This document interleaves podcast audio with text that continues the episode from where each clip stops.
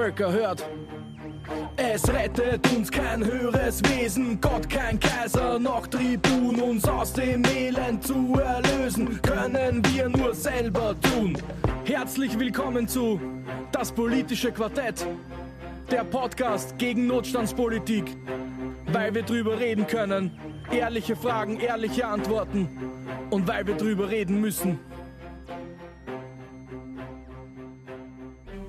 Herzlich willkommen zum politischen Quartett, dem Podcast von uns Sozialdemokratinnen und Gewerkschafterinnen gegen Notstandspolitik. Und Notstandspolitik ist tatsächlich das, was diese Regierung seit mittlerweile vier, viereinhalb Jahren bald irgendwie betreibt irgendwie, ähm, dass die Welt in einem Notstand oder in vielen Notständen ist eigentlich, ist auch kein großes Geheimnis.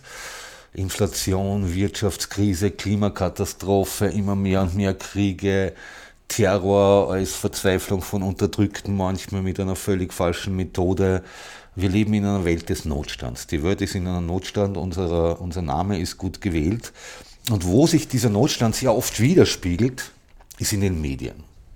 Aber wir haben meistens relativ wenig hört darüber, irgendwie über die tausenden Kinder, die jeden Tag verhungern, irgendwie über die Menschen, die infolge der Klimakatastrophe verrecken. Ein Notstand, egal in welcher Form, zählt meistens nur dann, wenn er durch schöne Bilder gut verkaufbar ist, Blood and Crime, wie das die Engländer manchmal nennen, oder Yellow Press irgendwie bei Zeitungen, die vor allem auf solche Nachrichten setzen, plus dazu auf nackte Frauenkörper irgendwie eine besonders attraktive Kombination, offensichtlich für jene, die Profit mit Medienprodukten machen wollen. Und das ist ein guter Grund, dass wir uns das mal in einer wie immer vierteiligen Serie mit dem Zusammenhang von Medien und Politik auseinandersetzen. Irgendwie. Auch wir, das letzte Mal haben wir uns ein Stück weit mit der aktuellen Situation der österreichischen Medienlandschaft auseinandergesetzt. Ähm, die Medienlandschaft ist natürlich nicht nur profitorientiert, sondern es hat allang eine ganze Fülle an Medienprodukten aus der Arbeiterinnenbewegung gegeben. Gewerkschaftszeitungen gibt es ja zum Beispiel heute auch noch immer. Aber ich denke, dass das Größte und Wichtigste und natürlich nicht das einzige Wichtige irgendwie, weil es hat auch von der KPÖ wichtige Zeitungen gegeben, es hat von der SPÖ ganz viele Zeitungen gegeben, aber das, was nach wie vor alle sehr gerne in den Mund nehmen oder wo auch viele sagen, irgendwie, das brauchen wir wieder. Und wo dann immer gleich die Antwort irgendwie von der Bürokratie kommt, können wir uns nicht leisten irgendwie, oder wollen wir uns nicht leisten, vielleicht mehr irgendwie, weil allein mit einer sinnvollen Einkommensobergrenze für Politikerinnen und Funktionärinnen oder Angestellte in der Partei wird sie Arbeiterzeitung locker finanzieren lassen. Damit ist das Stichwort schon gefallen. Wir werden uns heute einmal mit der Arbeiterzeitung beginnen und dann beschäftigen und daraus ausgehend vielleicht ein bisschen weiter in die, in die Runde gehen, irgendwie welche Bedeutung Zeitungen, Zeitschriften, klassische Medienprodukte, also nicht Social Media haben für die Arbeiterinnenbewegung im weitesten Sinn des Wortes. An den Mikros für euch sind heute Stefan? Dieter? Gerhard? Und Axel. Ja, die AZ. Wir schreiben das Jahr 1989. Sagen wir Adieu oder was? Ha? Sagen wir Adieu. Wir sagen Adieu, wir sagen Adieu zur Arbeiterzeitung nach vielen langen Jahren. Irgendwie kann, ich, kenn, ich bin selber eher in einer unpolitischen Familie groß geworden. Irgendwie, da ist die Salzburger Nachrichten daheim herumgelegen und vielleicht am Sonntag die Kronenzeitung. Ähm, Allerdings kenne ich die Erzählungen von ganz vielen Genossen und Genossinnen, die damit aufgewachsen sind, dass das Blatt, das in ihrem Heimathaus herumgelegen ist, jeden Tag die Arbeiterzeitung war irgendwie. Vielleicht äh, und, und, natürlich irgendwie, dadurch, dass es, dass es Hunderttausende gelesen haben, ist dadurch natürlich politisches Bewusstsein geschaffen worden, ist dadurch Ideologieproduktion passiert worden, ist dadurch auch, auch wenn die AZ irgendwie am Schluss sich immer mehr und mehr an diverse Kleinblätter angepasst hat, aber ist noch immer ein Stück weit auch an politischer Bewusstseinsbildung und an Stimmungsmache gemacht worden. Und genau das ist ja die Aufgabe von Parteizeitungen. Eine Parteizeitung soll und darf nicht neutral sein, sondern die muss das zentrale Sprachrohr einer Partei sein. Irgendwie. Wie seht ihr das oder, oder hat das wer von euch auch so erlebt irgendwie und wie habt ihr das erlebt? Also ich fand die Arbeiterzeitung immer ganz wichtig, ja, war auch bis zum Schluss Abonnent. Und weshalb war die so wichtig? Man muss ja immer vor Augen führen, dass Medien im Privatbesitz sind und wenn sie im Privatbesitz sind, vertreten sie die Interessen der Eigentümerinnen der Medien. Aber Parteizeitung ja? ist auch Privatbesitz.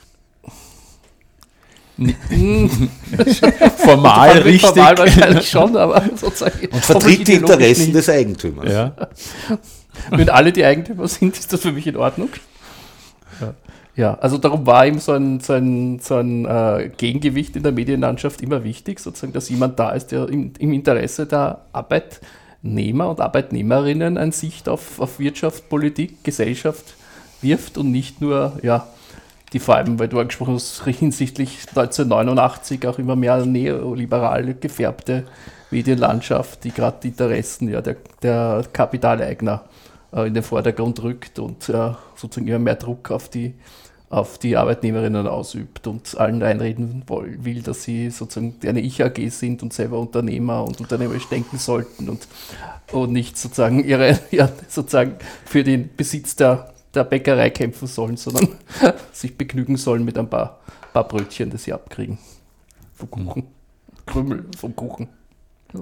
Ich war so frech, weil ich gewusst habe, das ist auf jeden Fall auch in der Heinfelder Prinzipienerklärung festgehalten, dass ich jetzt währenddessen ähm, äh, kurz die genaue Formulierung nachgeschlagen habe. Danke, Dieter. Und ich, ich, ich, möchte hier zitieren einen der Forderungspunkte aus der Heinfelder Prinzipienerklärung, sprich dem Einigungsparteitag 1888, 89 äh, der Sozialdemokratischen Arbeiterpartei. Oder noch besser formuliert, der Genetik der österreichischen ja. Sozialdemokratie. Ja, und ja, an der Genetik darf man nicht herumpfuschen. Vollkommen richtig. Und da ist äh, formuliert, zur Verbreitung der sozialistischen Ideen wird sie, damit ist gemeint die Partei, äh, wird sie alle Mittel der öffentlichen Presse, Vereine, Versammlungen voll aus ausnützen und für die Beseitigung aller Fesseln der freien Meinungsäußerung eintreten. Und ich glaube, deutlicher kann man es nicht sagen. Ja. Das heißt also, selbstverständlich haben wir eine gewisse, eine gewisse, wir haben eine Verpflichtung, ähm, diese Mittel zu nutzen. Und äh, wenn ich jetzt die freie Presse nehme, und ich meine nicht jetzt die Marke freie Presse, sondern die freie Presse, die halt ähm, die, die freien Medien, ähm, impliziert das natürlich auch, am besten kann ich das, wenn ich selber ein Medium habe. Und du hast es vollkommen richtig gesagt, du hast gesagt, das Sprachrohr, naja, es heißt ja auch Zentralorgan. Es heißt ja sogar so, das Zentralorgan der Partei. Ja. Also insofern ähm, glaube ich, ist es eine, nicht nur eine, eine strategisch wichtige Institution, ein eigenes Medium zu haben, äh, sondern sogar eine gewisse Verpflichtung, äh, eben um diesem Auftrag auch gerecht zu werden. Jetzt kann man trefflich darüber diskutieren, ob das eine Zeitung sein muss oder ob das andere Medien sein können. Ja, das können wir diskutieren. Eine Zeitung hätte halt den Vorteil, dass sie sehr ähm, angreifbar physisch da ist, haptisch und, und natürlich in diesem, in, diesem, in diesem Spiel, wo wir ja schon festgestellt haben in der letzten Folge, dass das ja sehr monopolisiert ist, die Printpresse, mhm. dass man hier quasi ein Gegengewicht schaffen kann. Ähm, wie gesagt, stelle ich zur Diskussion, ob das eine Zeitung sein muss. Ich würde es befürworten. Wenn uns was besser sein fällt, uns was besser sein. Und vor allem muss man festhalten, Dieter, äh, so ein Organ, ob es jetzt ein Print ist oder in anderer Form, wird auf jeden Fall besser funktionieren als das, was dann tatsächlich gekommen ist. Der, der Versuch, irgendwie mit Inseraten irgendwie sich äh, mediengefällig zu ja, machen. Genau. Also das war einfach also nur noch peinlich, ja.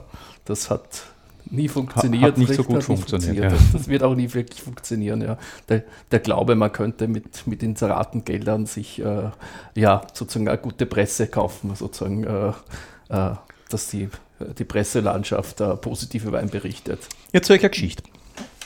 Ich bin ja äh, in einer Sektion im Floridsdorf tätig und wir haben äh, aus der Wienwahl 2015 oder eigentlich aus der Bezirksvertretungswahl 2015 erkannt, dass wir in manchen Sprengeln eher schlecht liegen und die FPÖ ziemlich weit vorne ist.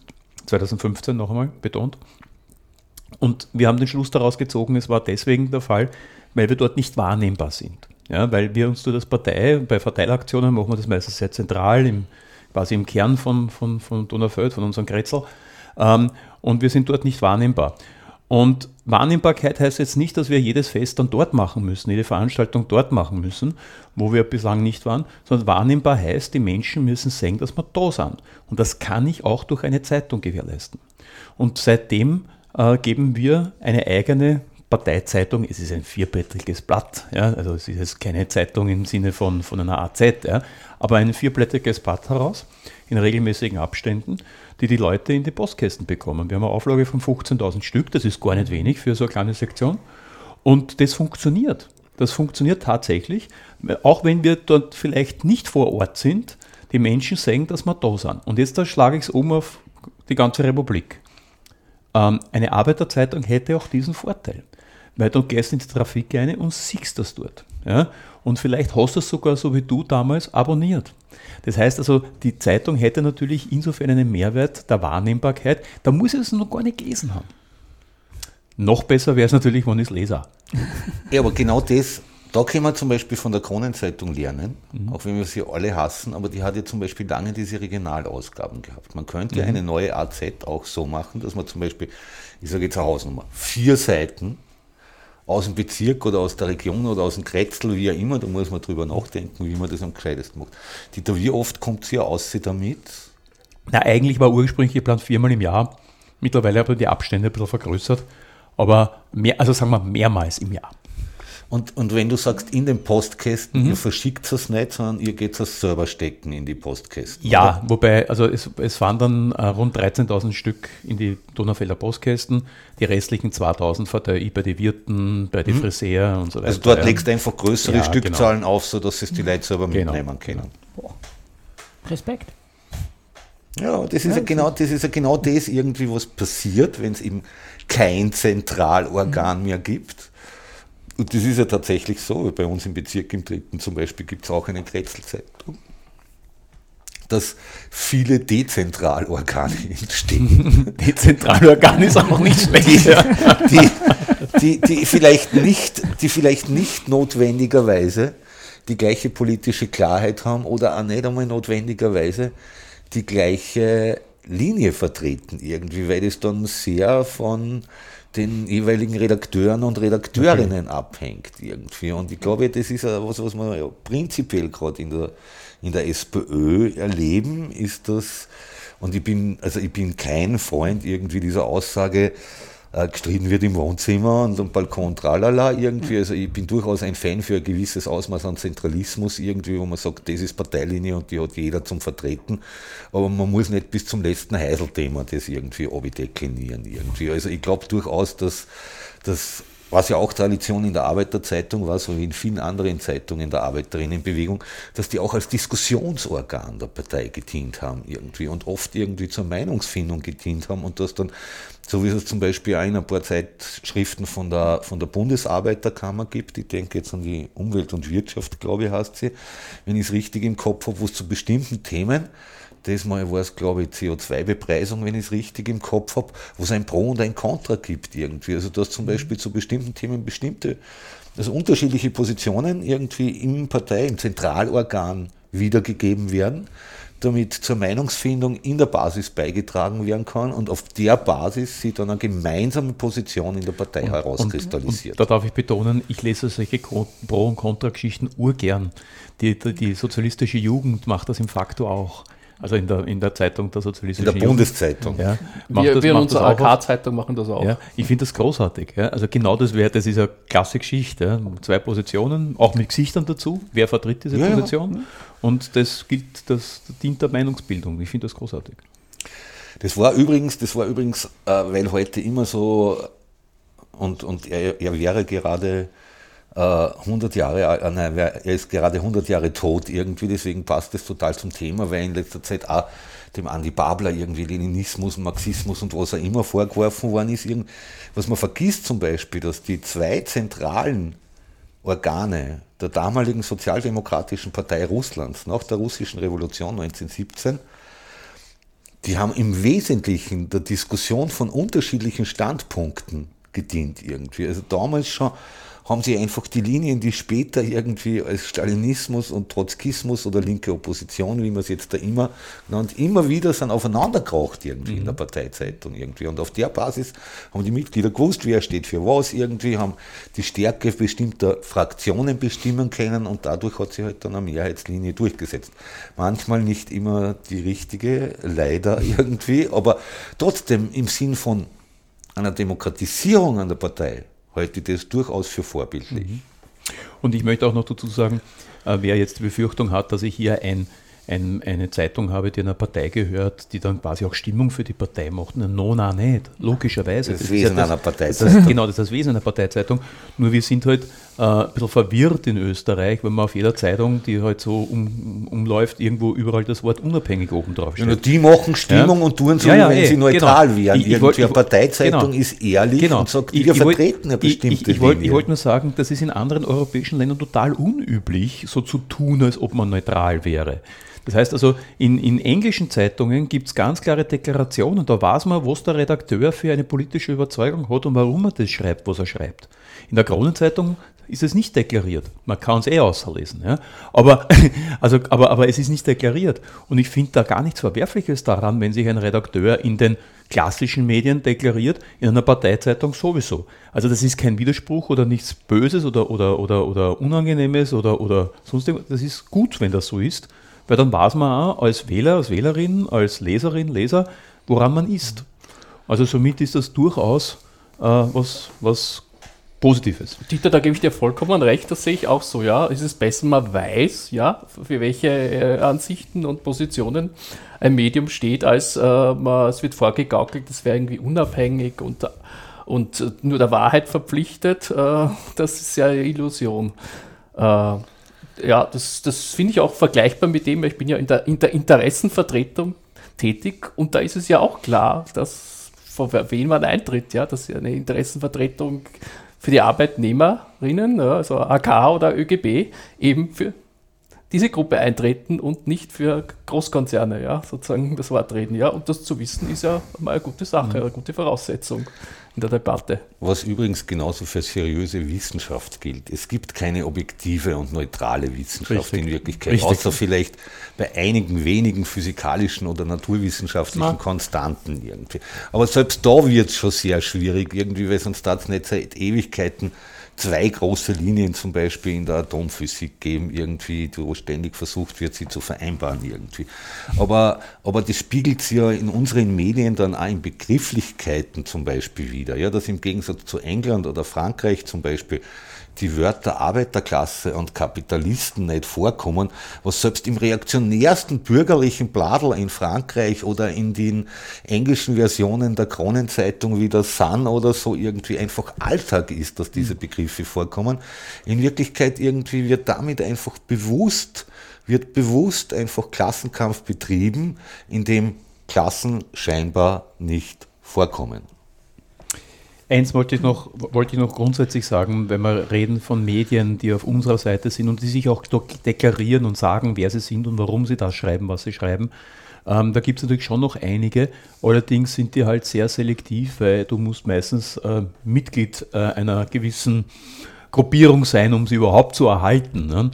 Äh, das ich ich denke vor allem an die Arbeit und Wirtschaft die ein großartiges Medium des ÖGBs ist. Die du aber Erachtens, abonnieren kannst. Ja, stimmt. Aber das ist, das ist, die meisten wissen, selbst die ÖGB-Mitglieder wissen oft gar nicht, dass die gibt. Ja, das ist nämlich wirklich ein hochqualitatives Medium, wo man nämlich auch so Dinge liest, wie zum Beispiel Vergesellschaftung und, und Demokratisierung der Wirtschaft. Ähm, das heißt also, das ist tatsächlich auf sehr, sehr hohem Niveau. Aber natürlich gibt es auch von den Fachgewerkschaften die, die äh, eigenen ähm, Printmedien, sage ich, mit Mitgliederzeitschriften.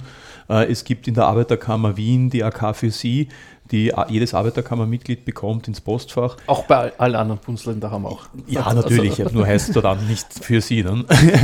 Ähm, das heißt also, es gibt schon auch Medien, die in unserem Sinne nicht nur schreiben, sondern auch verbreitet werden. Absolut, absolut. Aber es ist natürlich schon ein Unterschied, ob es diese Vielfalt gibt. Äh, ich meine, ich gebe zu, ich habe es nie gehört, wie viele verschiedene Zeitschriften es von den Länder- und Bundesarbeiterkammern gibt, von den Länder- und Bundesfachgewerkschaften wie viel hm. Bladeln, Newsletter etc. pp. es von der SPÖ gibt. Wenn man das alles zusammenrechnen, ich glaube nicht, dass ich dramatisch falsch liege, dann kommt mindestens eine dreistellige Zahl heraus irgendwie in dem Land. Und ich glaube tatsächlich, dass es wahrscheinlich gescheiter war, all das zu bündeln irgendwie und ein einheitliches Ding draus zu machen, weil wir, wir alle leiden auch unter diesem, diesem Informations-Overflow. Ja, die, die Idee gab es ja mal äh, Anfang der 2000er. Ich weiß gar nicht, warum die verworfen worden ist, aber es gab einmal diese Idee, das wieder eben genauso zu kanalisieren und, und auch ein großes Ganzes zu machen, als das viele kleine. Da wird die Frage sein, wer macht es denn? Weißt du, wer, wer sagt wirklich freiwillig, okay, ich setze mich jetzt dort hin und mache das Ganze? Weil so, eben, wenn man Newsletter bekommt, so, so, so wie wir alle, ja, machst E-Mail-Programm auf, hast du mal Hausnummer 60 äh, Nachrichten davon sind, sind 45 nur Newsletter. Und wenn du dann alles extra durchliest und überall anklickst, ja, dann weißt du, wie lange das dauert. Ähm, eben, deswegen wäre eine zentrale Geschichte ja. vielleicht gar nicht das Schlechteste. Und eben Arbeiterzeitung, ja, da bin ich leider zu jung dazu. ja, 89 war ich acht Jahre alt. Also. Das hast du schon lesen können. Lesen habe ich können, ja. ja. Im ÖGB, Aber die haben wir nicht gehabt. Im ÖGB war ja die Idee einer zentralen Zeitung zum Beispiel auch damit verbunden, die Fachgewerkschaften abzuschaffen. Irgendwie eine Diskussion, die ich nach wie vor für sinnvoll halte. Okay. Ja, damit kommen wir schon wieder zum Ende. Ich glaube, egal ob es jetzt Arbeiterzeitung hast, wenn damit natürlich eine, eine, eine Sentimentalität von vielen Genossen und Genossinnen verbunden ist und ich den Begriff irgendwie prinzipiell auch gut finde, weil damit auch tatsächlich Klassenkampf, aber jetzt im positiven Sinn des Wortes betrieben wird, nämlich wir sind für die arbeitenden Menschen da. Wurscht, ob sie jetzt als Marschall, Angestellter, Arzt, Akademiker, Arbeiter im sozialversicherungsrechtlichen Sinn oder sonst was haben. Jeder, der arbeiten muss, um Leben zu können, gemacht wird irgendwie. Ich glaube, wir alle finden es das gut, dass es sowas wieder gäbe. Ein Zentralorgan, ob es der Name AZ sein muss, mir gefällt er persönlich irgendwie. Wir können es auch Gleichheit nennen. Wir könnten es auch Freiheit nennen, mhm. wir könnten es auch Klassenkampf nennen. Na, wir könnten Gleichheit auch, deswegen, weil das ist erst die erste Zeitung des Viktor Adler Der Sozi nennen oder was auch. Es gibt viele Ideen irgendwie, mit AZ ist halt was Sentimentales verbunden. Damit kommen wir auch schon wieder zum Schluss irgendwie, liebe Hörer und Hörerinnen. Wenn euch unser Podcast gefallen hat, verbreitet es weiter. Ihr findet es auf unserer Website, auf diese ganzen sogenannten Podcatcher. Ihr findet es auf alle unsere Social Media, auf unserer Website auf widerstand.at könnt äh, Kommentare dazu abgeben. Wir freuen uns über jeden. Wir probieren auch jeden zu beantworten. Auch Kritiken, auch Vorschläge für neue Texte oder für neue Themen, muss ich sagen, für Podcasts. Äh, natürlich auch für Texte auf unserer Website irgendwie, wenn das wen interessiert, irgendwie, wenn mal schon dieser Versprecher passiert ist. Ähm, dann macht uns Vorschläge irgendwie, da freuen wir uns auch drüber. Wenn euch besonders gefallen hat, verbreitet es weiter, da freuen wir uns am meisten drüber irgendwie. Und seit neuestem, zumindest in Wien, gibt es die Chance, uns einmal im Monat live zu treffen, nämlich immer am vierten Freitag des Monats im Roten Bogen. Äh, der vierte Freitag in dem Monat ist der 26. Genau. Wir werden uns an diesem vierten Freitag dieses Monat beschäftigen mit den größten Kollektivvertragsverhandlungen im Herbst, nämlich im Sozialbereich und im Handel den beiden größten Branchen dieses Landes. Äh, Wenn es unseren Podcast weiter verbreitet, super. Wenn nicht, hört euch auf jeden Fall die nächste Folge an. Spoiler, Spoiler. Wir werden uns dort mit den Social Media beschäftigen und damit verbleiben wir irgendwie mit einem herzlichen und kämpferischen Auf, auf Widerstand. Widerstand.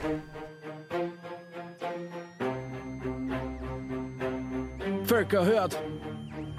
Es rettet uns kein höheres Wesen, Gott kein Kaiser, noch Tribun, uns aus dem Elend zu erlösen, können wir nur selber tun. Herzlich willkommen zu Das politische Quartett, der Podcast gegen Notstandspolitik, weil wir drüber reden können, ehrliche Fragen, ehrliche Antworten und weil wir drüber reden müssen.